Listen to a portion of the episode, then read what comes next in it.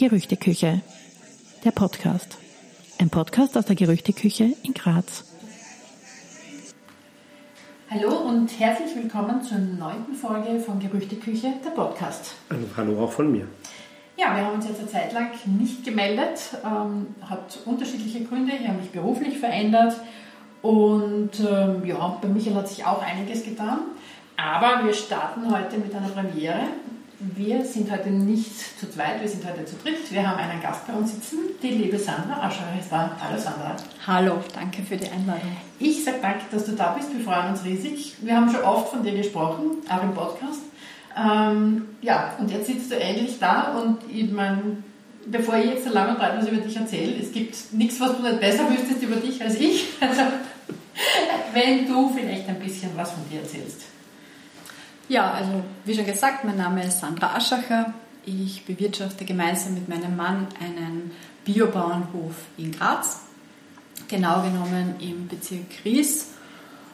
Und ja, also wir sind beide im, im Vollerwerb, das heißt, wir machen das hauptberuflich und haben unseren Betrieb auf Milchwirtschaft spezialisiert und damit im Schwerpunkt Direktvermarktung. Das heißt, wir versuchen so viel wie möglich unsere Produkte direkt an den Endkunden zu bringen. Ja, an uns zum Beispiel. Genau, an euch, an euch jeden Samstag. Das stimmt, ja. Ja, also für die Gerüchteküche haben wir ja früher auch bei dir eingekauft, aber nachdem der Michael sich dann entschieden hat, vegan zu kochen, sind wir jetzt quasi Privatkunden von dir und wir kaufen weiterhin deine Produkte in deinem Hofladen. Ähm, auf den kommen wir sicher später noch einmal zu sprechen. Aber ja, wir haben oft von dir gesprochen oder ich immer wieder eben erwähnt in unseren, in unseren Podcasts bisher, sei es, weil es um eben Milcherzeugnisse, Milchprodukte überhaupt gegangen ist oder um, ja, wie macht man das heutzutage als Landwirt oder auch weil es um Kosten und um die Teuerung, um die allgemeine Teuerung gegangen ist. Ja, und jetzt haben wir dich da und jetzt werde ich dich ausquetscht und fragen.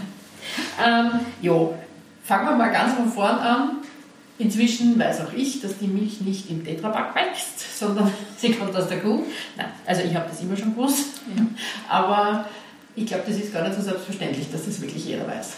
Ja, das stimmt. Das ist leider so, dass viele, viele Menschen ähm, gar nicht, also großteils in der Stadt oder egal, ob es jetzt junge Menschen oder ältere Menschen sind, sehr weit weg sind von der, vom ganzen Thema Landwirtschaft, vom ganzen Thema Nahrungsmittel, wie entstehen unsere Nahrungsmittel, wo kommt unsere Nahrung her.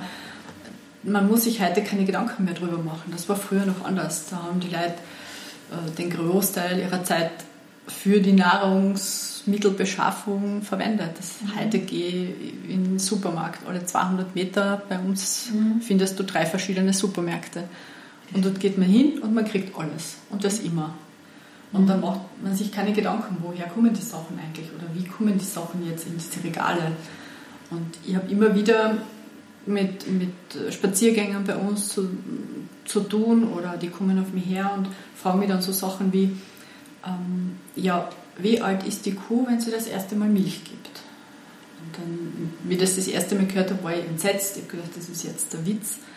Aber es war wirklich so, dass die Menschen nicht wissen oder viele nicht wissen, dass die Kuh zuerst ein Kalb kriegen muss, damit sie dann Milch kriegt.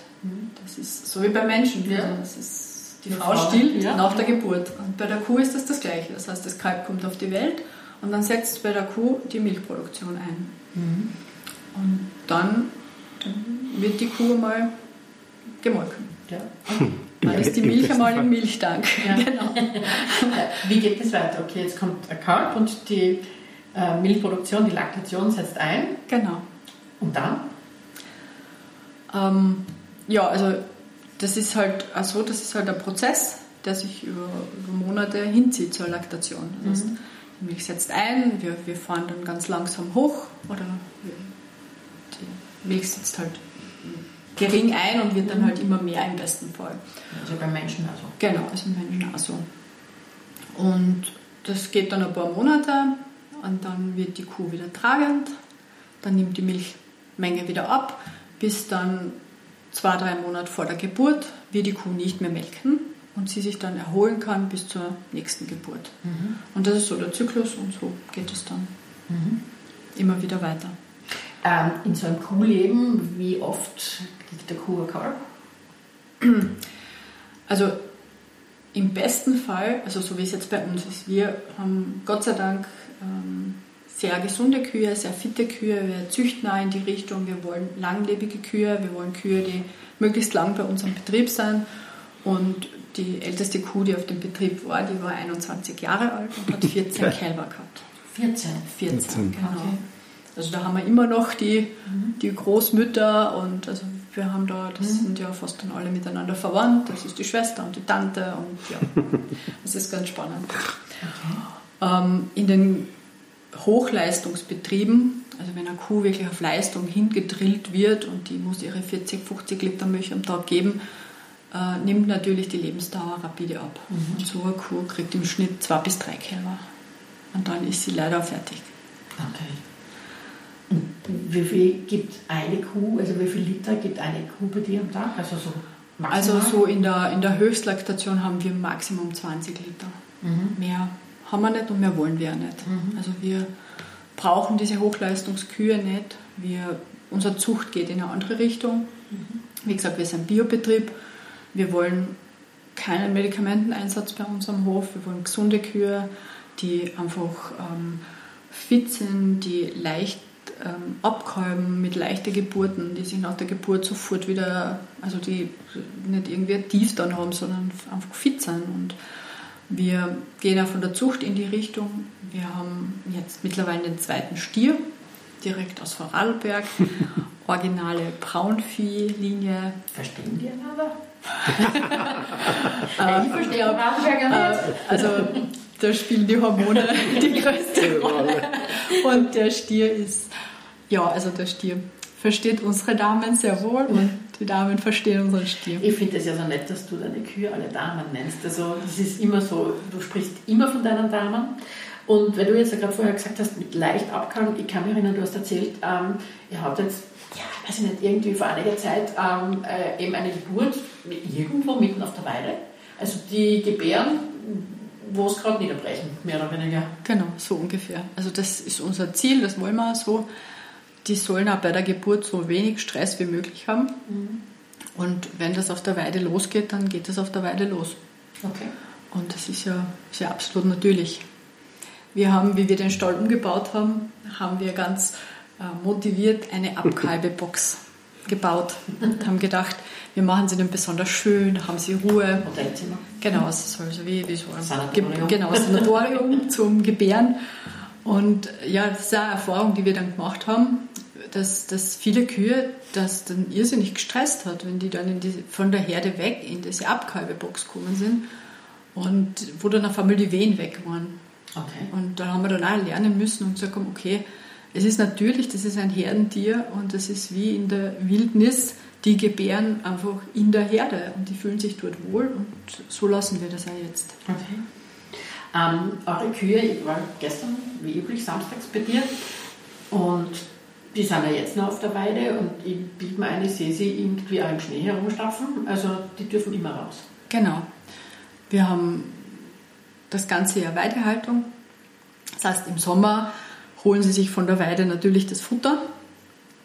Und im Winter ist das eher so zum Füße vertreten, weil natürlich wächst kein Gras. Wobei jetzt fressen sie immer noch. Also sie beißen immer noch herum.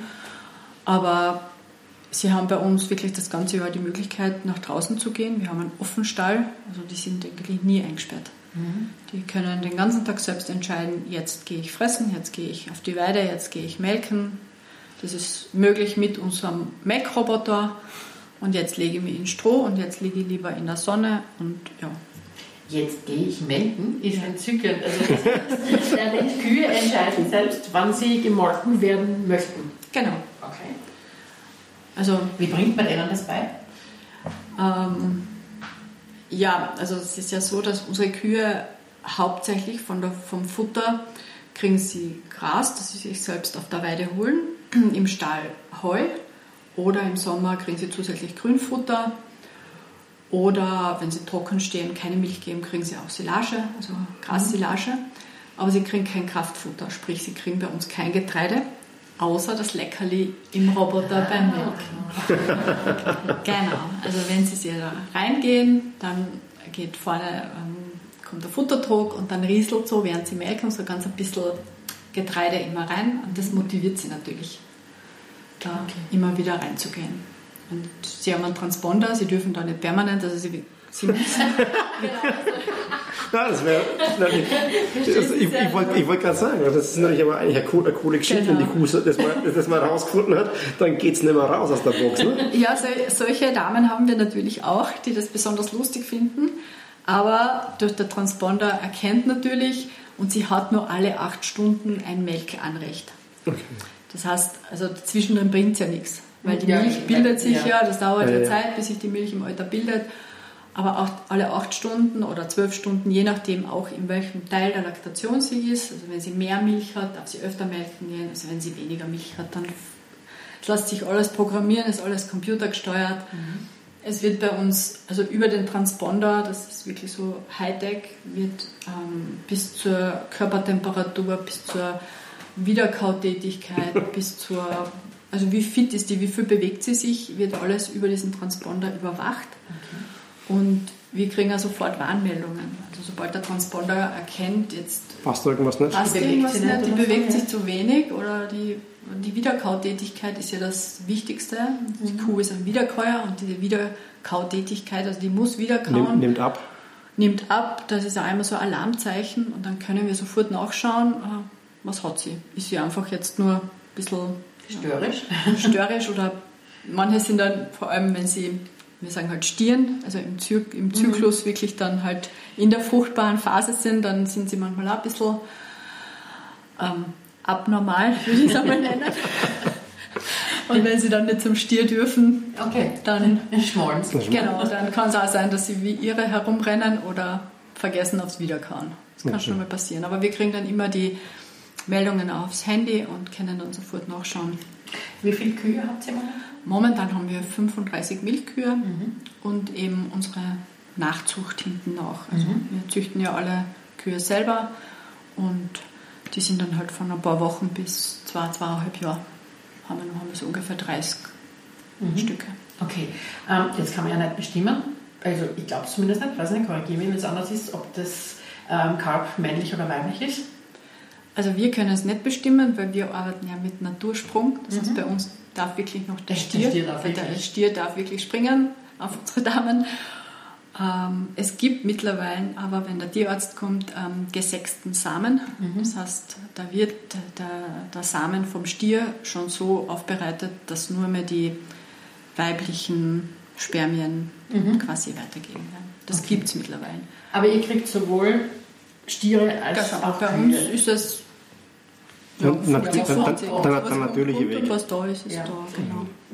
Jetzt dann wird der Stier, äh, außer man braucht ihn wirklich für die Zucht, ähm, in der Milchwirtschaft wahrscheinlich nicht besonders gebraucht. Was macht ihr mit männlichen Kälbern? Also bei uns ist es so, dass die männlichen Kälber bei uns äh, am Betrieb fertig gemästet werden. Das heißt, die werden zu Milchmastkälber. Mhm. Also die kriegen die Milch der eigenen Mutter und mit drei, vier Monaten wird es dann als Bio-Kalbfleisch vermarktet. Mhm. Also was auch unsere Philosophie ist, bei uns wird kein Tier verkauft. Also wir verkaufen keine Kälber irgendwie nach Albanien oder irgendwo hin, das machen wir nicht. Okay. Also entweder werden sie bei uns für die Weiterzucht oder für unsere Nachzucht verwendet oder sie werden gegessen. Ja, ist so. Ähm, okay, also wir wissen jetzt schon recht viel. Die Milch kommt aus der Kuh. Genau. Jetzt da hast du 35 Kühe und die geben im Schnitt so was hast du gesagt, 20 Liter in genau. etwa? Also wir haben, so wie es derzeit ist, von der Laktation, haben wir so um die äh, 400 Liter Milch pro Tag. Mhm.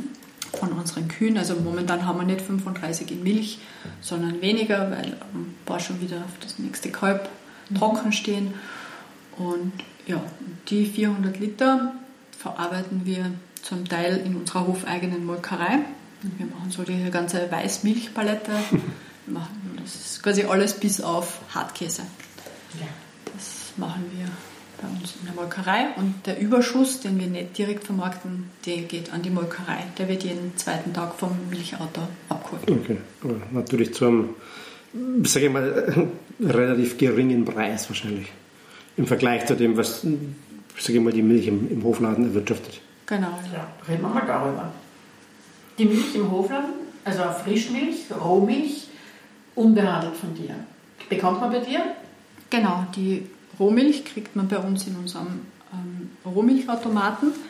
Das heißt, da kann dann jeder Kunde selber mit seinem eigenen Gefäß hinkommen, kann sich so viel Milch runterlassen, wie er braucht. Es entsteht dadurch kein Müll. Es entsteht dadurch ähm, ja, einfach auch nicht. Wie gesagt, es gibt ja Kunden, die brauchen wirklich nur ein Viertel Liter oder einen halben Liter mhm. Milch. Sie brauchen noch nichts wegwerfen und ja, die Milch ist relativ günstig, kostet 1,30 Euro bei unserem Milchautomaten. Mhm. Und das ist auch ungefähr der Preis, den wir brauchen, um unsere Kosten abzudecken mhm. oder brauchen würden. Und wenn du an die Molkerei verkaufst, bekommst du? Genau, wenn wir an die Molkerei liefern, dann kriegen wir so um die zwischen 50 und 60 Cent für unsere Biomilch. Also nicht einmal die Hälfte. Genau, leider. Mhm. Also ist das grundlegend das Modell Milch, Milchhalt, Milchviehhaltung und das dann praktisch an die Molkerei verkaufen, ein Draufzeuggeschäft. Wenn ich nicht große Menge habe und genau. einen großen, großen Ausstoß habe. In unserer Größe wäre es ein Draufzeuggeschäft. Genau, ist es ein Draufzeuggeschäft. Okay. Und deswegen gibt es auch Betriebe, die einfach auf mehr, auf, auf diese Hochleistung gehen müssen. Die, da muss die Kuh einfach ihre 40, 50 Liter pro Tag geben, weil der Betrieb gerade im konventionellen Bereich ohne Direktvermarktung würde nicht überleben. Okay. Ja, es ist nicht möglich, das und dann ist es, also aus meiner Sicht ist das System ja dann aber ja, ein krankes oder ein gestörtes System. Und es kann ja nicht sein, dass sie den Bauern zu immer mehr Kühen zwingen, mehr oder weniger, zu immer höheren, Milchaus, zu höheren Milchausstoß zwingen, nur damit er überleben kann. Weil, wenn man das jetzt anschaut, Inflation rauf, runter, Kosten steigen etc. pp. Und der Bauer kriegt 40 bis 50 Cent für einen Liter, dann bleibt ihm über lange Sicht nur übrig, größer zu werden. Das heißt, er braucht mehr, mehr Tiere und er braucht einen höheren Ausstoß, um weiter überleben zu können. Genau. Aber dann ist ja die Haltung nicht mehr so einfach, so wie ihr das macht. Weil ich meine, dann kommen wir genau zu diesen ähm, Milchwirtschaftsbetrieben, wo die Tiere eng und eng den ganzen Tag im Stall stehen, mit riesigen, großen Eutern, die ja, fürchterlich ausschauen, wo man sich denkt, dass das arme Vieh überhaupt verstehen kann, ist eher Wunder. Ne? Also ich kann bestätigen, bei der Sandra schaut es nicht so aus. Wir sehen Wir sehen jedes Wochenende rumlaufen. Ähm, die Kühe, ja, die laufen auf der Weide herum oder liegen oder ja, was sie halt tun möchten. Ähm, sie sind entzückend, sie sind dunkelbraun und haben um die Nase ein bisschen ein helleres Fell. Sie sind ja, die Damen sind wirklich hübsche Damen. Ja, sie und, haben Hörner. Ja, sie haben Hörner, das stimmt. Sind genau. Kühe mit Hörnern und keine Stiere. Ja. Und ja, es ist mir auch schon aufgefallen, eben wie gesagt, das, die laufen und die, die bewegen sie und die haben auch nicht diese fürchterlich riesigen Alter, sondern ja, ganz normal. Also, dass man sagt, die Proportionen passen alle. Also, ja. ist halt ein bisschen ein Unterschied zu dem, was man halt unter wahrscheinlich Milchwirtschaft und Leistungs-, Hochleistungsmilchwirtschaft versteht. Ne? Genau. So, das ist einfach unser, unsere extensive Haltungsform. Mhm. Die, das, das, wenige Kraftfutter bis zu gar kein Kraftfutter, das wir unseren Kühen geben, die, die Weidehaltung, die, ja, unsere ganze Zucht geht in eine andere Richtung. Mhm. Wir sind einfach für die Direktvermarktung die Nährstoffe in der Milch viel wichtiger. Ich will gute Fettwerte, ich will gute Eiweißwerte, ich will einen hohen Vitamin D-Gehalt. Und das ist mir einfach wichtiger, weil im Grunde habe ich ja die, die gleichen Nährstoffe auf weniger Liter komprimiert. Weil mhm. das, was die Kuh mehr gibt, ist ja eigentlich Wasser. Mhm. Also wenn jetzt eine Hochleistungskuh, das ist ja ein Großteil der Milch besteht aus Wasser, das wissen wir ja eh. Mhm. Und je mehr Milch, desto mehr Wasser ist einfach. Das wird verdünnt. Mhm. Und so werden auch die ganzen Inhaltsstoffe verdünnt. Okay. Ja, das war mir jetzt gar nicht so bewusst, aber. Ja, ist. Ähm, da mal gleich dabei, wie kommt die Milch in die Flasche und wie machst du das? Weil, so wie du gerade gesagt hast, dir ist es wichtig, dass die Milch gute Fettwerte hat und gute Eiweißwerte. Jetzt hat die Schuh, äh, die, die Schuh die Kuh jetzt keinen Schalter, wo man dran drehen kann und einstellen kann. Heute möchte man Magermilch und morgen möchte man wieder Vollmilch haben. Wie funktioniert das? Genau, also bei, bei der Molkerei, also man weiß ja, wenn man jetzt in, eine, in einem Lebensmittelgeschäft geht, da gibt es Milch, die hat 0,1% Fett, das heißt weißes Wasser. ähm, und ich habe die normale Vollmilch mit 3,6% Fett. Dann gibt es Milch, die haltet fünf Tage und es gibt Milch, die haltet fünf Monate. Mhm. Und im Prinzip ist es eigentlich alles Milch, die einfach in der Molkerei unterschiedlich behandelt wird, sagen wir es einmal so. Das heißt, das große Milchauto holt von mehreren Betrieben die Milch, fährt in die Molkerei, Milch wird abgepumpt und das Erste, was mit der Milch gemacht wird, sie wird entrahmt. Das heißt, der Milch wird der komplette Fettgehalt entzogen und dann wird der Fettgehalt wieder zugegeben, so wie es halt braucht. Also mit den 0,8 Prozent oder 3,6 Prozent oder 2 Prozent oder 1,5%, es gibt ja eh schon alles. Ja, alles Mögliche. Ja. Und die Milch wird dann auch dementsprechend behandelt, weil jeder, der weiß, wie Rohmilch ausschaut oder wie Rohmilch sich verhaltet, der Rohmilch ist ein, schon ein empfindliches Produkt, es muss gekühlt werden und ähm, es rahmt auf. Das heißt, wenn ich die Rohmilch ruhig stehen lasse, bildet sich oben eine Rahmschicht. Das heißt, das Fett ist leichter und schwimmt oben. In einem Supermarkt, die Trabackel will das natürlich niemand, dass da oben eine Fettschicht ist, weil damit könnte die meisten Menschen gar nicht umgehen, weil die würden nicht wissen, was das ist. Und so wird die Milch jetzt ähm, homogenisiert mhm. als erstes. Und der Homogenisierungsprozess schaut so aus, dass die Milch mit Hochdruck gegen so Edelstahlplatten geschossen wird und dadurch werden die Fettmolekülchen zerstört und so klein äh, gemacht, dass die in der Milch nimmer aufschwimmen. Das heißt, die Milch bleibt einfach diese homogene Masse mhm. im Tetrapack über Wochen. Problem bei der Homogenisierung ist, dass die Fettmolekülchen dann aber so klein sind, dass sie, das weiß man mittlerweile aus Studien, dann, wenn man diese Milch trinkt, durch die Darmschleimwände durchgeht und bei empfindlichen Menschen dann Unverträglichkeiten hervorheben kann oder hervorrufen kann. Mhm. Das weiß man mittlerweile und ja, man vermutet, dass viele Unverträglichkeiten von dem kommen. Also dass es gar nicht so sehr Laktose ist, sondern Beides. Okay. Also es, ist, es gibt ja die, die, die Allergie mhm. und es gibt die mhm. Unverträglichkeit oder es gibt die Laktose. Milcheiweiß. Genau. Also es gibt ja bei der Milch, das ist so komplex, also da muss man genau hinschauen, warum okay. vertragt man die Milch nicht. Ja, weil du das jetzt gerade gesagt hast mit dem Rahmen, also kann ich eine kleine Story dazu erzählen. Ich habe bei mir im Büro auch Milch von dir mit, ich nehme immer die halbe Liter Flaschen mit und die hat irgendwann eine Milch mit ähm, die habe ich schon Wochen daheim gehabt. Und dann habe ich gedacht, ja, jetzt nehme ich sie mit ins Büro, passt. Und wie sie aufmacht, war ihm oben der Rahmen. Und mein Kollege stand neben mir und sagt, die kannst du wegschmeißen. Und ich sage, wieso soll ich die wegschmeißen? Dann sagt er, die ist hin, die ist ausgefloppt, schau dir das an, wie das ausschaut. Sag ich, das ist Rahmen, die brauchst du nur schütteln und das funktioniert wieder. Ne? Also er war sehr skeptisch und ähm, er wusste es nicht, dass das, ja, woher auch, ne? weil Milch im Tetrapack hat sowas ja nicht. Ja, und das ist eben genau das Thema, dass, dass viele schon so weit weg sind von einfach natürlichen Lebensmitteln, von unbehandelten mhm. Lebensmitteln, weil ja, das, die meisten Supermarkteinkäufer, ja, woher sollen sie denn kennen? Das, also ich bin auch noch, ich bin im Land aufgewachsen, wir haben die Milch vom Bauern geholt wir haben die Milch abgekocht, dann ist um die Haut geschwommen, die hat dann immer der Papa geschnappt. Die Kinder haben es nicht haben wollen. Ja. Ich kann mich erinnern, ich habe das gehasst wie die Pest. Also ich mag Milchhaut, ja, Milchhaut am Kakao war ekelhaft. Bei mir ist es so, eins meiner Kinder liebt es, eins meiner Kinder hasst es. Also es ist Geschmackssache. Mhm. Aber Milch reagiert einfach so. Milch ist ein natürliches Produkt und im Naturzustand reagiert Milch einfach so. Was für mich immer so eine Frage ist, oder gerade vorhin sagt man, dass der, der Milch praktisch das Fett entzogen wird und nachher wieder zugesetzt. Gibt es da in der Verordnung, dass das das eigene Fett sein muss?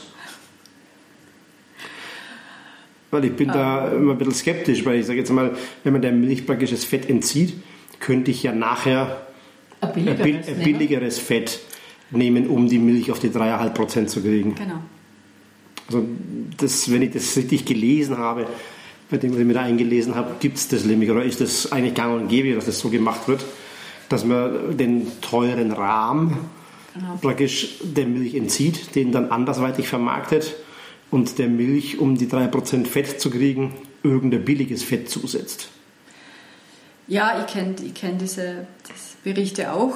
Ähm, man, wenn man sich das überlegt, was die Butter bei uns im Geschäft kostet. Das war jetzt ja das große Butter-Thema. Butter ist teurer geworden, hat endlich einmal annähernd den Preis gehabt, den sie kosten müsste. Jetzt wird die Butter wieder billiger. Genau.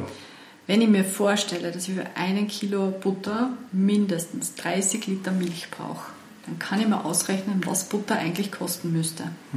Das heißt, selbst die Butter ist für jede große Molkerei ein Verlustgeschäft.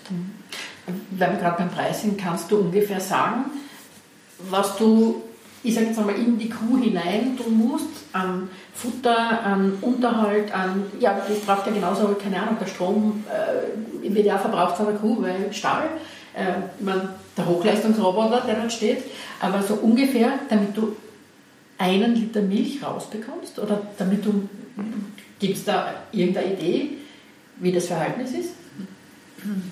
Ja, also es ist, wenn man nur so, so, so kleine Zahlen hat, nur, nur die Kühlung, also pro Kuh kostet die Kühlung der Milch uns am Tag einen Euro.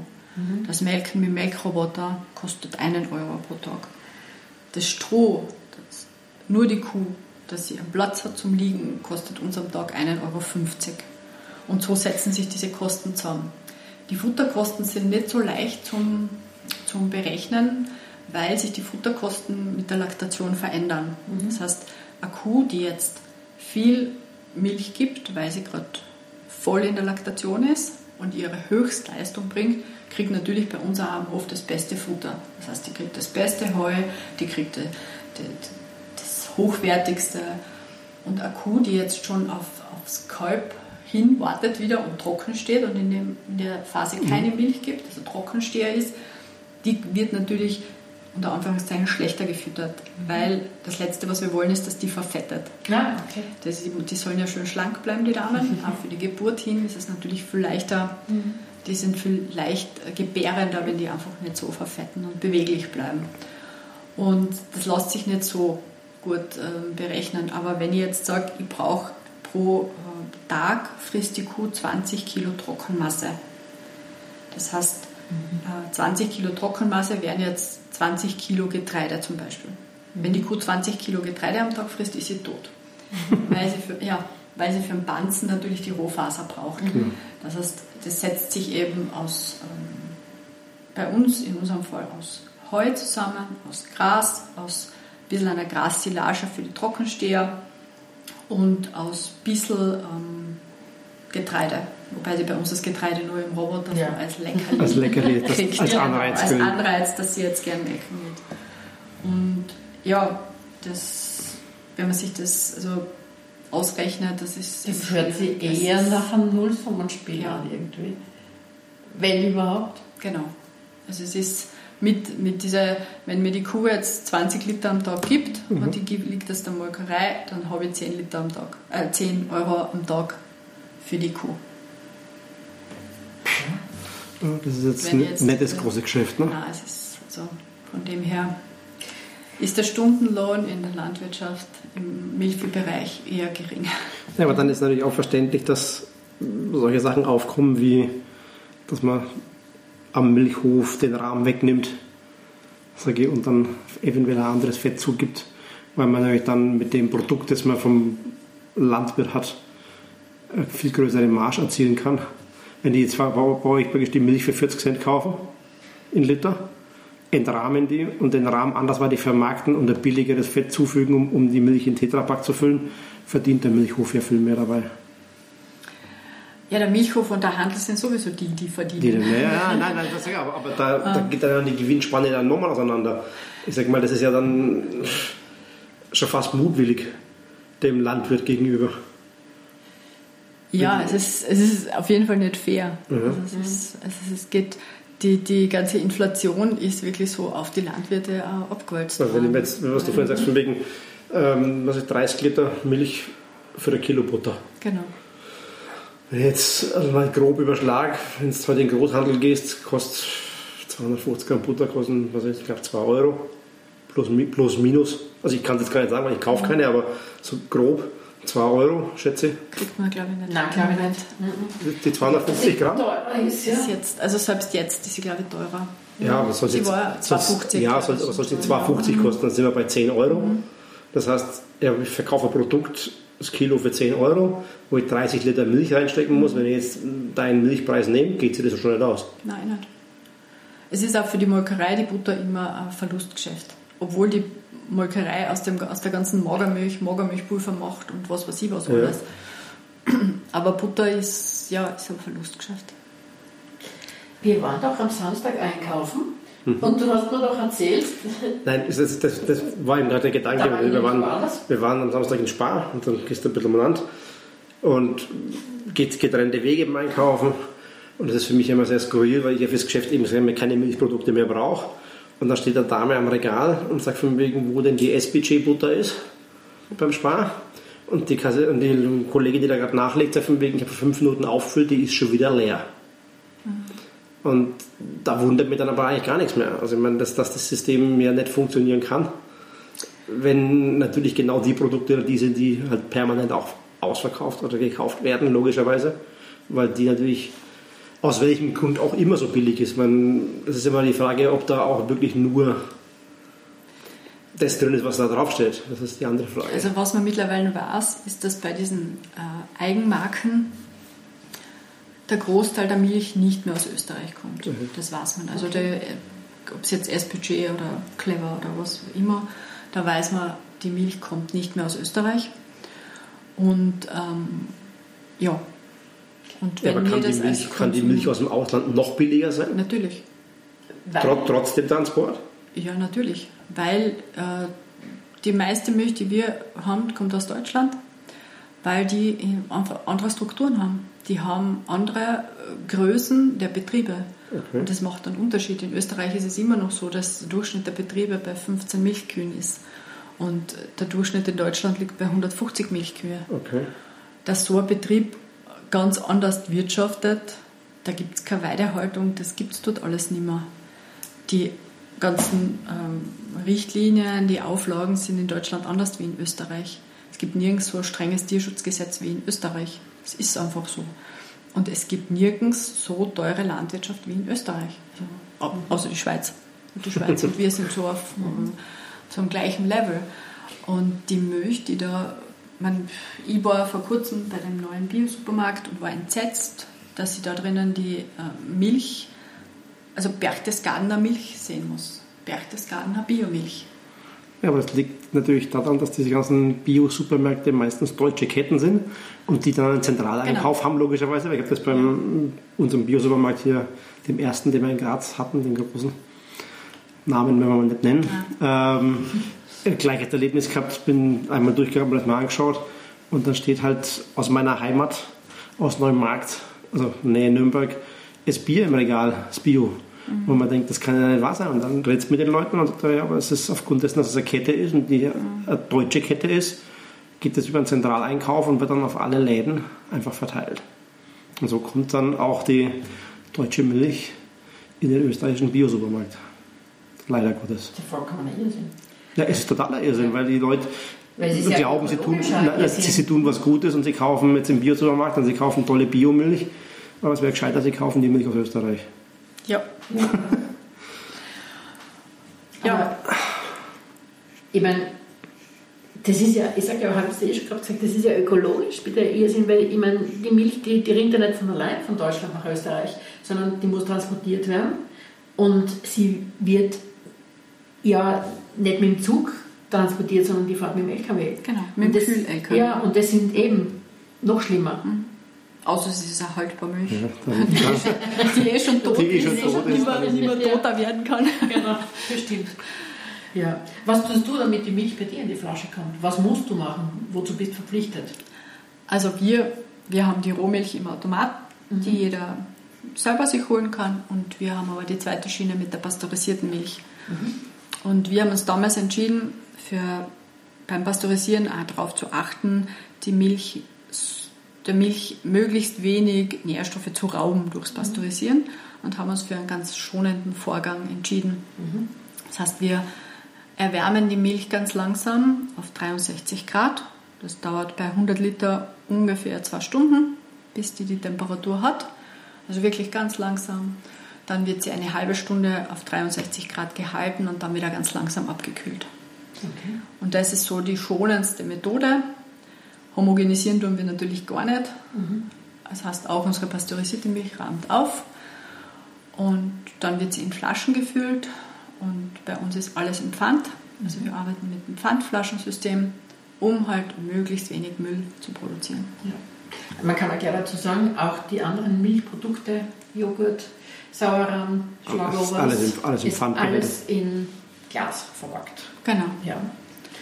Ich finde es auch am schönsten und ja, ich bin überhaupt kein Plastikfan und ich werde mich hüten, meine hochwertigen Milchprodukte in Plastik zu verpacken. Ja. Ist auch gut so. Auch wenn es ein großer Aufwand ist, muss ich auch immer wieder dazu sagen, also diese Pfandgläser naja, zu waschen. Ich glaube, du musst sie ja waschen genau. und, und sterilisieren, die mehr. Die werden einfach thermisch desinfiziert. Okay. Genau. Mhm. Mit einem, so einem Industriespüler auf 85 Grad ja. erhitzt. Jo, wenn du jetzt sagst, ähm, du musst eben die Milch langsam erhitzen und über, von, von wegen, das dauert ja ewig und dann brauchst du Kühlung, dann musst du die Gläser waschen und dann wieder desinfizieren und und und und. Das hört sich nach relativ hohen Energieaufwand und auch entsprechenden hohen Energiekosten an. Ja. Ähm, ja. ja. Also so. wir sind sehr froh, dass wir eine Photovoltaikanlage haben. Okay. Eine große. Mhm. Also weil wir haben wahnsinnigen Stromverbrauch mhm. natürlich. Schon, also ja. Bei uns geht nichts ohne Strom. Mhm. So, Ob es jetzt die Kühlung ist, der Melkroboter, alle Kühlschränke, die, ja, der Kühlraum. Die ganze Verarbeitung natürlich. Genau, die Verarbeitung, mhm. ob es die Zentrifuge ist oder der Pasteur oder der Käsekessel, das braucht alles. Natürlich rennt alles mit Starkstrom. Also ich habe eine gute Stromleitung. Du bist ja ein Atomkraftwerk bauen. Nein, nein, ich habe eine Photovoltaikanlage und bin ganz glücklich damit. Nein, das Na, eh, auch ganz vernünftig. Wirklich cool, aber auf der anderen Seite erschreckend, oder? Es ist erschreckend, dass es anders, ich sage das anders, dass es nicht falsch rüberkommt. Ähm, ich finde es ganz toll, dass ihr sowas habt und das auch nutzt, weil es wäre wahrscheinlich nicht mehr leistbar, hättet ihr diese Photovoltaik nicht weil wenn du den Strom beziehen musst und mag schon sein, dass du vielleicht ähm, aufgrund, dass du eben einen Betrieb hast, einen anderen Strompreis bekommst als jemand, der ihn privat nutzt. Glaube ich zwar so, nicht, so viel ne? Unterschied ist da nicht mehr. So leider. Das war früher so, aber jetzt aber mit den jetzigen Strompreisen das ist eigentlich eine Katastrophe. Wenn ich jetzt eben mir das vorstelle, mit den jetzigen Strompreisen und dann machst du das, glaube ich, wirklich nur als Liebhaberei und du legst drauf zu den Preisen, die du jetzt hast. Oder du müsstest deine Produkte dermaßen teuer anbieten. Ja, das ist wieder die Frage, ob du einen Absatz hast. Genau, das ist genau unser Problem. Also mhm. wir sind schon, also jetzt vielleicht bei den Eiern und bei der Rohmilch sind wir, klein, sind wir eigentlich günstiger wie die, mhm. wie, wie, wie die Sachen im Geschäft. Mhm. Bei den anderen Produkten, so wie zum Beispiel bei den Fruchtjoghurts, da können wir mit den Preisen aus dem Supermarkt nicht mithalten, weil wir einfach ganz andere Sachen verarbeiten. Ja. Wir verarbeiten 100% Biofrüchte, wir verarbeiten äh, österreichischen Bio-Rübenzucker.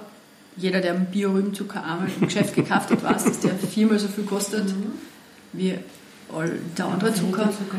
Ähm, wir verwenden keine Geschmacksverstärker, deswegen brauchen wir mehr Früchte. Also es sind so viele so Kleinigkeiten, die zusammenkommen. Und deswegen haben unsere Produkte auch den Preis, den sie haben. Ja. Und du weißt, wir sagen dir das jedes Mal, gerade wir beide sind bereit für gute Qualität, einen guten Preis zu zahlen und vor allem den Preis zu bezahlen, ähm, ja, den diese Qualität wert ist.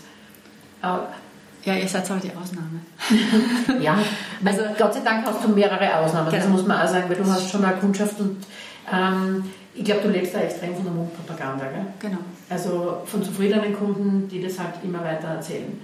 Ähm, glaubst du oder Würdest du gern mehr Werbung machen für dich? Glaubst du, dass das ähm, was bringen wird? Was meinst du jetzt mit Werbung in Zeitungen? Ja, zum Beispiel. Ja, das können wir uns ja gar nicht leisten. Mhm. Also so eine Werbeeinschaltung in irgendeiner Zeitung ist unbezahlbar. Mhm. Für einen mhm. Betrieb in meiner Größe ist es nicht möglich. Das heißt, wir sind auf Mundpropaganda angewiesen. Okay. Wir sind darauf angewiesen, dass unsere zufriedenen Kunden der Nachbarin erzählen, aber ich hole meine Eier jetzt immer dort und ich hole mein Joghurt dort. Geh doch einmal hin. Mhm. Oder komm mit mir hin. Das ist meistens so. Und dann sind wir halt auch angewiesen auf Kunden, die halt wirklich regelmäßig kommen. weil wir jede Woche frisch produzieren. Das darf man ja nicht vergessen. Ja, du, ja musst das, die- du, musst, du musst das ja absetzen dann. Genau, Ja. alles was ich produziere, muss ich loswerden. Ja, ja. Jetzt, wenn ich produziere und es kommt an einem Tag niemand, oder ich habe so im Sommer leider öfter Sommerloch. Sommerloch, das in Graz ja wirklich ähm, massiv ist bei uns. Gerade ist ausgestorben im Ja, Sommer. das ist Ja. Genau. ausgestorben. ja. Und äh, das, das merkst du in deinem Lokal Ja, ja. wahrscheinlich genauso. Für uns ist der, der Sommer auch immer eher das, was sagst du, am besten sperrst das zu. Genau, das haben wir ja heuer gemacht im August. Werden wir ja nächstes Jahr wieder so machen. Aber ja, also uns geht es halt wirklich, für uns ist das Wichtigste, dass ich Kunden habe, die einfach regelmäßig kommen. Und ich habe einen super Kundenstock und ich bin meinen Kunden wahnsinnig dankbar, die wirklich jede Woche kommen. Aber von denen bräuchte ich einfach nur ein paar mehr. Ich habe das letzte Mal, ähm, wie gesagt, ich habe im Mai ähm, Beruf, also nicht Beruf, sondern äh, Arbeitgeber gewechselt und ich habe einen Kollegen getroffen. Wir haben uns gegenseitig bei dir die Tür in die Hand gegeben. Und er schaut mir an und sagt, "Ja, wohnst du da in der Gegend? Sag ich, nein. Und dann sagt er, und du kommst daher? Sag ich, ja, weil es ist mir wert, dass ich daher fahre und meine Milch bei der Sauer hole und meine Milchprodukte. Und er hat mich angegrinst und gesagt, eh gut. Sag ich, ja eh, aber äh, ich meine, Ja, und ich sag mal, wie bringt man das jetzt da ein bisschen mehr? Nein, man muss aber vor allem ja auch mal eins ganz klar sagen, was Sandra gerade gesagt hat. Jetzt mal abgesehen von, von Produkten wie Sauerrahm oder, oder Joghurt. Aber wenn ich jetzt mal nur Eier und Milch nehme und ich nehme jetzt, die Eier kosten 35 Cent, Genau. bin ich bei 10 Eier bei 3,50 Euro. Und wie schon gesagt, wir gehen logischerweise auch in den Supermarkt und für gewisse Dinge. Und du gehst im Supermarkt ein bisschen schauen. Und es kosten im Supermarkt tolle Bodenhaltungseier an, weiß der Geier, wo sie her sind. 10 Stück 3,79 Euro. Dann stelle ich mir die Frage, ob die Menschheit so doof ist. Nein, das, das muss man mal ganz klar sagen. Weißt du, sie, sie, erzähl, sie erzählen, wenn man über, die- über, die, über die Thematik spricht, alle von wegen, ich kann mir das nicht leisten, beim Biobetrieb, was ich meine Eier zu kaufen. Wenn sie sich ein bisschen Gedanken machen würden und ein bisschen schauen würden, dann merken sie aber eigentlich, dass die Bio-Eier, die sie im Supermarkt kaufen, teurer sind als die bei dir am Hof. Jetzt stellt sich nur die Frage, was ist da für ein Lobby dahinter? Was läuft da falsch? Ja, aber es, es ist schon Aufwand, zu mir zu kommen, gell? Nein, ja, also das klar. muss man dazu sagen. es, ja. ja, ihr schafft es, weil es euch wichtig ist. Aber ähm, wenn mir wichtiger ist, keine Ahnung, dass ich Nein. einfach schnell wieder daheim bin oder Ja, da, das ist schon das ist die Geschichte, worüber wir schon mal gesprochen haben, das ist wegen, dass der Großteil der Menschen halt seinen, seinen Wochenaufkauf, Einkauf im Supermarkt in 20 Minuten erledigt Genau. ähm, und da alles beieinander hat, was er braucht. In dem Fall, wie, wie, wie wir es natürlich auch tun, du fährst dahin Milch, Eier, Produkte, bla, dann fährst am Gemüsemarkt dein Gemüse kaufen, dann fährst dorthin oder gehst dorthin, das ist natürlich dann schon auch ein zeitlicher Aufwand, der da dahinter steht, das ist schon klar. Ja. Aber es kann mir keiner weismachen, dass es am Preis liegt. Also der Preis, Der der Preis Preis, passt nicht. kann das Problem nicht sein, wenn man ganz ehrlich ist, weil der Preis ist definitiv niedriger. Nicht immer und überall. Nicht, nicht, nicht, nicht, nicht, nicht, bei jedem ne? Produkt, aber wenn ich mir das als Konsument so, so rausglauben würde, dass ich sage von wegen, ich nehme mir die Zeit zum Einkaufen und ich kaufe ein gutes Produkt von Tieren, die draußen waren, zum gleichen Preis, sagen wir mal nicht mal billiger, aber zum gleichen Preis wie das Produkt, das im Supermarkt steht und eventuell Milch von der weiß der Geier woher ist in einem Tetrapack und Eier, wo ich eigentlich nicht weiß, wo sie her sind, zum gleichen Preis, dann weiß ich nicht, wo, da, wo man den Marketing-Dingens ansetzen müsste, um das publik zu machen. Aber dafür muss mir das wichtig sein. Dafür muss mir das wichtig sein, woher meine Nahrungsmittel kommen. Und witzigerweise haben, wir, haben, haben also uns allen äh, während Corona alle Menschen erzählt, das ist so extrem wichtig, dass sie weiß, wo meine Lebensmittel her sind. Sie müssen aus, am besten aus, aus Österreich oder am besten aus der Region kommen, weil das ganze Transportzeug und wenn das aus China kommt und so, das will ich alles nicht. Und jetzt ist es dann auf einmal nicht mehr wichtig. Hast du das gemerkt? Corona, dass du da mehr Kundschaft gehabt hast? Ja, natürlich. Also das war schon in dieser Corona-Pandemie, im Lockdown, haben wirklich viele Panik gehabt. Und ähm, ja, es ist ja dann zur Diskussion gestanden, LKWs werden nicht mehr fahren können. Ja. Und das war ja, gerade im ersten Lockdown war es ja wirklich. Und da haben wir das schon gemerkt, dass die Leute bei uns angestanden sind. Und wie, also beim Milchautomat zehn Flaschen Milch abgefüllt haben, eingefroren haben, also wirklich Panik gehabt haben. Und irgendwie dann schon viele darüber nachgedacht haben. Aber so wie Corona vorbei war, war es den Leuten wieder wichtig, auf Urlaub zu fahren. Oder möglichst schnell zu kochen. Das ist ja das Problem. Ich meine, das, du, bist, du bist Koch. Dir ist Kochen wichtig, du verwendest hochwertige Lebensmittel. Ähm, ich kenne genug Leute, die können nicht mehr kochen, die wollen nicht mehr kochen. Die bestellen sich das Essen, denen ist völlig egal, was sie essen. Und es muss nur schnell gehen und es sollte irgendwie satt machen. Ob das gesund ist, welche Produkte da drin verarbeitet sind, welche Zusatzstoffe da drin sind, welche Geschmacksverstärker, bibabo, ist ihnen völlig egal. Ja, es ist ihnen auch völlig egal, wo es herkommt. Genau. Und ob das um die halbe Welt fliegt, fährt, reist, wie immer und ökologisch halt katastrophal ist. Und solche, warum sollen die bei mir einkaufen? Wa- Was sollen die mit einem Topfen machen? Ja, das, ist schon richtig. Ne? Ich habe das leider immer mehr, also wir, wir arbeiten ja immer wieder mit Schulklassen, wir haben Schulklassen bei unserem Betrieb und es ist für mich immer sehr spannend, was die Kinder als Jause mit haben, das siehst du schon. Und wenn wir dann mit den Kindern Joghurt machen und die Kinder einen Schneebesen in die Hand nehmen und ich sage, rühr die Milch um, dann sehe ich das, der hat noch nie einen Schneebesen in der Hand gehabt. Und ich habe Kinder, wenn ich mit denen rede, da kocht die Mama nicht mehr. Ja, wie soll so ein Kind irgendwann einmal kochen? Ja, natürlich. Und, Und wie soll die Familie natürlich dann dazu kommen, Produ Genau. Produkte bei dir zu kaufen? Genau, was sollen die klar. mit meinen Produkten machen? Das ist schon klar. Die, die sind im Supermarkt und dann fahren die wegen Eier nicht zu mir extra. Und ich habe Gott sei Dank, also ich habe Gott sei Dank schon viele Menschen, denen es wichtig ist, die naturbelassene Produkte wollen, die wissen ja, wir haben nur einen Körper und ich muss mir überlegen, was ich da oben eine tue. Aber der Großteil, ja, also das ist schon das Problem, mit dem wir, glaube ich, kämpfen und was die Generation, die jetzt so heranwächst, ja, wo ich mir denke, ja, wie, wie, wie, würden, wie könnte man die zum Kochen bringen? Ähm, es ist jetzt da halt ja auch im Trend, ich bespreche das jetzt so bewusst an, es gibt immer mehr Leute, die sich vegan ernähren. Merkst du das? Ja, merke ich schon. Vor allem, dass ähm, Stammkunden kommen und sagen, so jetzt, meine Tochter ist jetzt vegan. Okay. Was Und mache ich jetzt? Was mache ich jetzt? Gell? Und äh, die, wo die Eltern auch überfordert sind, also das sind wirklich Leute, die kochen, die gern kochen, die viel kochen, die immer wieder Fleisch kaufen bei uns. So, meine Tochter ist jetzt vegan. Ähm, ja, das, das merken wir schon. Ähm, ich habe immer wieder... auch weniger. Logisch. Ja, logischerweise. Ja. Ich, ich habe immer wieder ähm, natürlich auch mit diesem veganen Lobby zu tun, weil für die bin ich ja das rote Tuch als Milchviehbetrieb. Das ist so. Und da gibt es immer wieder Diskussionen, die.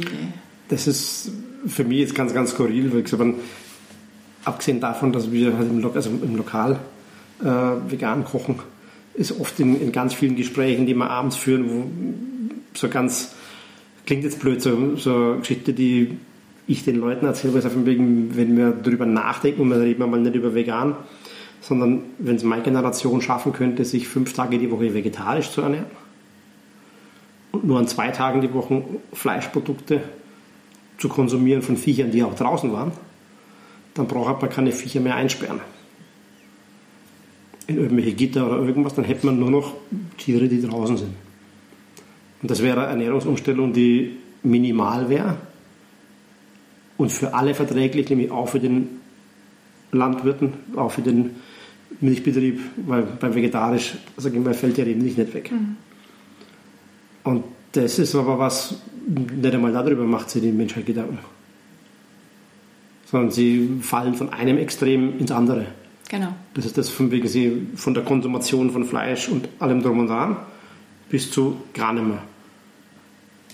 Und das bin ich gespannt, wohin das langfristig führen soll. Ich finde es vor allen Dingen, wie du sagst, von wegen militant. Das, was ich ganz, ganz dramatisch finde, wenn ich einem anderen Menschen was aufzwingen will. Das ist aber was wir im Lokal sagen, wegen, es ist, soll nie die Nummer mit dem erhobenen Zeigefinger sein. Von mir aus soll da aus dem Lokal jeder rausgehen, wenn er morgen glaubt, er muss ein Stück Fleisch essen, dann soll er es bitte essen.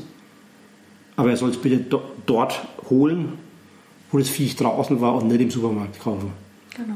Das war halt für mich der viel, viel schlauere Grundsatz. Oder wenn man was verändern wollen würde, wo alle damit leben können. Ja, und das, das sind wir wieder bei dem Thema, du kochst vegan. Du kochst vegan. Wenn jetzt jemand vegan wird und nicht kochen kann, was ist der? Convenience-Produkte. Convenience-Produkte, ja. Und wenn man sich das anschaut, was da an den Inhaltsstoffen Ja. drinnen ist und wer diese Convenience-Produkte herstellt, dass da der große Nestle-Konzern hinter ist, Mhm. dass man mit der, mit dem Kon Konsum von den Produkten wirklich unsere Lebensmittelsicherheit komplett aus der Hand ne? geben, Ja. weil wir darauf angewiesen sind, dass irgendwo in Rotterdam das Schiff äh, Ja. landet von was weiß ich woher Ja. und das Soja und den Weizen und den Mais bringt von irgendwo her, was dann in irgendeinem. Labor verarbeitet wird. Klar. Also, ich muss ganz ehrlich sagen, ich will, will keine Lanze jetzt zerbrechen für äh, Convenience-Produkte, schon gar nicht. Ähm, aber es ist vollkommen wurscht, ob die vegan sind oder nicht. Also, es ist. Es ist, Ja, es ist das konventionelle Convenience-Produkt gleich grausam Ja. wie das vegane. Weil ob das jetzt äh, Convenience-Produkt hast, das aus Fleischprodukten gemacht ist, wie irgendwelche Soßen, Pasten, die du von irgendwelchen Menschen kaufst, oder irgendwelche äh, Rindsuppen in, in, in, in Tüten, die man mit Wasser anrührt, äh, ist gleich grausig wie das Produkt, das im veganen Bereich produziert wird. Genau. Weil alles, was hochverarbeitet ist, äh, tut dem nichts Gutes. Aber da hast halt, ich krieg's jetzt halt von der, von der veganen Seite äh, erzählt, halt auch so eine Spaltung, auch schon allein in der veganen Geschichte, dass die so auseinanderdriftet. Die einen ernähren sich vegan, weil sie keine, kein Tierleid wollen, sage ich jetzt einmal. Der, Grupp, der Gruppierung ist zum großen Teil relativ egal, wo ihr Essen herkommt, was was, es ist. ist, ja. Es ist ihnen vollkommen wurscht, Hauptsache kein Tier. Genau. Da kann die Avocado 3000 Kilometer um den Erdball geflogen sein, das ist vollkommen Da wurscht. können den Kindern und den Frauen, die die Cashewnüsse aufbrechen, Die, die, müssen, Fing, die Finger wegetzen. abfallen. Das Es ist sind, ihnen das sind alles wurscht, Hauptsache kein Tier. Und dann hast du die andere Gruppierung, die sagt von wegen, eigentlich wollen wir es mit dem Klimaschutz tun. Die wissen witzigerweise sehr wohl, was sie essen und was sie nicht essen sollen. Oder, oder, oder sollten, sage ich jetzt einmal, um den, den, den Plan zu verfolgen oder das Ziel zu verfolgen, was sie im Kopf haben. Aber dazwischen gibt es eben einfach witzigerweise nichts. So, es gibt nicht diese, diese Mitdenkenden in beiden Lagern. Was, ich suche den Mittelweg und finde und find da was, was, was passt. Und das finde ich erschreckend. Ich finde es vor allen Dingen erschreckend, dass Menschen, wie bei dir geschehen, äh, weil die Schweine draußen in der Sonne liegen, äh, da das Demonstrieren anfangen. Ich meine, nicht böse sein. Ich meine, meine Groß- meine Großmutter am Bauernhof ähm, hat nur überlebt nach dem Krieg, weil es Schweine gehabt haben und Händeln und Viecher, die Butter und Milch, sonst hätten sie nicht überlebt. Also man muss aber ganz klar die Kirche im Dorf lassen irgendwo. Ja, das ist sicher so. Also die Lebensmittelsicherheit, äh, ja, ich weiß nicht, ob die nächste Krise kommen muss, damit es da wieder Engpässe geben wird, damit man überlegt, woher man seine Produkte wirklich kauft und damit man, also ich, ich sage immer, es ist, wäre so wichtig, dass man den Leuten lernt, Zutatenlisten zu lesen. Und dass man denen in der Schule irgendwie sagt, wenn es die Eltern schon nicht machen, überall, wo mehr Zutaten als fünf drinnen sind, Lass die oder Finger davon. lass die Finger davon. Oder wenn da Zutaten drinnen sind, die du nicht in deinem Kühlschrank hast oder die du Nicht nicht aussprechen aussprechen kannst, dann lass es. Und alles, was Schau, was als erstes dort steht. Genau. Ähm, es ist immer für mich einfach erschreckend, was, was, ähm, was da wirklich äh, reingematscht wird. In, Ja, da ist ordentlich Bedarf. Absolut. ja, Aufklärung. Aufklärungsbedarf. Aufklärung, Ja. Nein, aber es ist- es ist ja auch so, dass da, sage ich mal, glaube ich, 80 Prozent der Lebensmittel, die im Supermarkt stehen, drei, von drei Firmen produziert werden auf der Welt. Ich meine, das allein muss einem schon mal grundlegend zu denken geben. Das kann ja nicht der Plan sein. Das, weil, wie sagt man, Nestle wissen wir alle, Unilever wissen wir alle, aber dass diesen Firmen ja dann auch so Unternehmen, die man nicht damit in Verbindung bringt, weil wenn ich heute zu den Kindern sage, kauft er das Snickers oder kauft er das Mars, das hat ja keiner eine Ahnung, wem diese Firma eigentlich wirklich gehört. Also das ist ja auch so, dass das ja auch mit Absicht so ist, dass da nicht überall Nestle draufsteht. Das ist ja, man, allein das der Firma Nestle, also San Pellegrino Wasser, gehört seit über 15 Jahren der Firma Nestle. Mhm. Und niemand will wissen, wo das Wasser wirklich her ist. Mit dem italienischen Siegel oben drauf. Also, äh, das ist aber so die Geschichte, die man natürlich, wie du schon sagst, ich meine, die Leute sollten lernen zu lesen. Ja, und Verantwortung zu übernehmen. Für sich selber leben. Genau. genau und so zu überlegen, was ist mir wichtig. Ist es mir wichtig, das neueste Smartphone zu haben oder ist es mir wichtig, mir gescheites Essen zu kaufen? Mhm. Oder ist es mir wichtig, das Wochenende wieder in die Weinstraßen zu fahren? Ja. Oder, ja. Das ist aber auch die Frage, die wir uns selber oder auch im Podcast schon öfter gehabt haben. Die Frage muss natürlich nicht lauten, warum ist Bio so teuer? Sondern die Frage müsste lauten, warum ist der andere Blödsinn so billig? Mhm. Was muss da drin sein, damit es zu diesem Preis funktioniert? Weil, was steht dahinter? Na, wie gesagt, wenn ich heute in einem Tetrapack irgendwo Milch für 79 Cent kaufen kann, dann stellen wir die ganz große Frage, was kaufe ich? Wasser mit Deckweise. Ja, ja, aber die stellst du dir. Und dem Otto Normalverbraucher, also jetzt nicht jeden, also die, die, es gibt genug, die wirklich, denen es wichtig ist, mhm. ist keine Frage, aber der Großteil, der will einfach für Lebensmittel so wenig wie möglich ausgeben. Und das hat sich einfach so verändert, weil in den 70er Jahren haben wir, weiß nicht, 60, 70 Prozent unseres, unseres Einkommens. monatlichen Einkommens für Lebensmittel ausgeben. Und heute sind es 15 Prozent. Ja. Und das ist das große Problem, das, das ich sehe, dass es uns nichts mehr wert ist. Und das muss billig sein. Und das muss billig, billig, billig und billig produziert und billig verkauft und billig verpackt. Ja, und jetzt sind wir, bei, sind wir mit der Inflation gerade auf dem richtigen Weg dorthin. Dass die billigen Lebensmittel nämlich schon teurer, schon teuer werden. Und die Leute jetzt alle jammern, was, was vorher billig war, ist jetzt schon teuer. Dann wird es oben raus noch schwieriger. Genau. Ja, meine Lieben, ich glaube, wir werden jetzt sehr langsam, aber sicher zum Schluss kommen. Ähm, nicht, weil ich irgendwie jetzt das abbrechen möchte, sondern einfach, weil ich glaube, dass da noch wahnsinnig viel ja, Erklärungsbedarf ist und, und vielleicht ein Mitteilungsbedarf. Sandra, wir hoffen, du kommst wieder. Ähm, na, wir würden wir vor allem, gerne mal über Hühner sprechen. Na, vor allen Dingen würden wir alle Menschen, die uns zuhören, einladen, zu Sandra zu gehen und Unbedingt. dort, dort Produkte zu kaufen, um einfach mal zu verstehen und zu sehen, wie Lebensmittel wirklich funktionieren. Unsere Reichweite ist jetzt da vielleicht nicht die von, keine Ahnung, Ö3. Aber bitte, wo findet man dich, Sandra? Ähm, ja, uns findet man im Bezirk Ries, also am Hochfeldweg. wenn man die Ragnitzstraßen rausfährt, dann sieht man unsere Kühe ja. und dort ist unser kleiner Hofladen. Hochfeldweg Nummer? 23. Okay, also man fährt, wenn man Richtung Berliner Ring fährt, genau, kurz vor dem Berliner Ring, links hinein genau. durch ein kleines Wäldchen und dann ist man bei der Sammlung am Hof. Genau. Man sieht die Kühe, wenn man Glück hat, sieht man die Schweine äh, man sieht sicher Hühner, weil die kommen einem auf der Straße. Ja, triggert. Aber ich muss, vielleicht weil etwa mit dem, ich kann mich erinnern, dass du mir das relativ am Anfang, wie wir angefangen haben, bei dir einzukaufen, mal erzählt hast, dass deine Hühner, die dort ja auch ähm, zwar in einem eingezäunten ähm, Gebiet herumlaufen dürfen, aber sehr großzügig, es schaffen, über den Zaun zu fliegen, aber es nicht schaffen, wieder, wieder zurück, zurück zu fliegen. Genau. Und dass du mit der Stirnlampe deine Abend äh, einsammeln gehst. Ja, genau. Das ist so die Abendbeschäftigung. Wenn es finster wird, werden die Hühner zurückgehoben. Eine der Abendbeschäftigungen. Ja. Ja, Sandra, danke für deinen Besuch und ähm, ja, ich sag danke. Ja, wie gesagt, wir hoffen, wir können das irgendwann einmal fortsetzen, vielleicht auch mit deinem Mann dazu, weil ja, der hat sicherlich auch viele Aspekte beizutragen ja. aus dem Leben eines Landwirts. Genau. Und ich glaube, es ist ganz wichtig, dass wir alle miteinander verstehen lernen, ähm, wie viel Arbeit, wie viel Aufwand da dahinter steckt und dass wir auch begreifen, dass es ohne euch uns alle nicht gab. Also ich ja, bin davon ja, überzeugt. Ohne, ohne, ohne Landwirte an sich ja. hätte man wahrscheinlich keine Lebensmittel. Also genau. wer weiß, wie lange es noch so ist, bis die Industrie es schafft, dass man keinen Landwirt mehr braucht. Aber aktuell ist es ja definitiv so, ob jetzt im Fleischbereich oder was auch immer, wird es den Landwirt eigentlich brauchen. Ob Milch, ob Fleisch, ob Gemüse, es muss jemanden geben, der es produziert. Ja. genau. Kurz und bündig, ja. ja.